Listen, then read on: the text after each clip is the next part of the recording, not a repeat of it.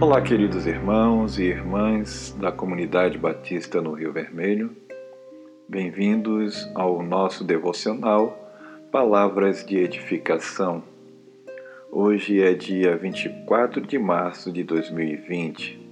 Temos como tema para esta reflexão Pandemia Covid-19, o coronavírus e os que confiam no Senhor. Texto de Mário Campos. A Bíblia diz que os que confiam no Senhor são como o monte de Sião que não se abala. Salmo 125, versículo 1. Porém, os que confiam no Senhor também são seres humanos, frágeis, sensíveis, vulneráveis. É fácil compreender a aflição de algumas pessoas diante de situações como a da pandemia, que é o assunto do momento. Enquanto alguns dão demasiada atenção ao ponto de gerar pânico, outros são indiferentes e ignoram qualquer recomendação. Todos habitam o mesmo planeta e convivem no dia a dia.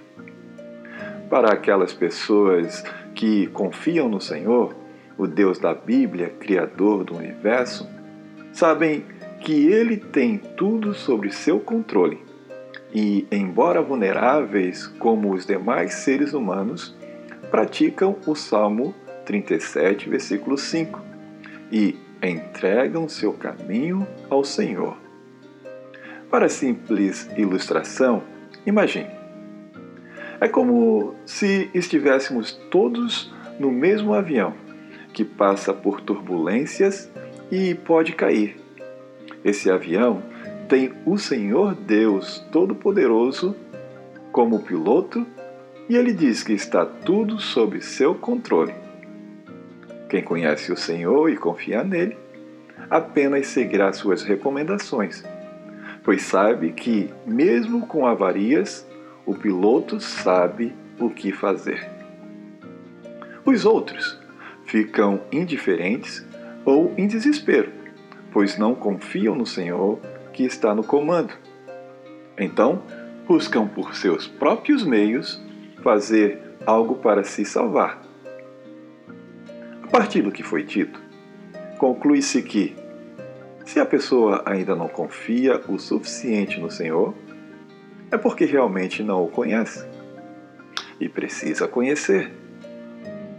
Se a pessoa confia no Senhor, ela tem a nobre missão de ser a comunicadora das boas novas da esperança que há para aqueles que nele confiam.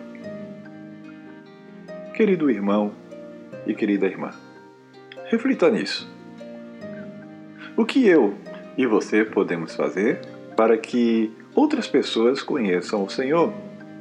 A um ponto tal que confiem nele. Sua resposta é muito importante. Compartilhe ela. Fiquem todos debaixo da soberana graça de Deus.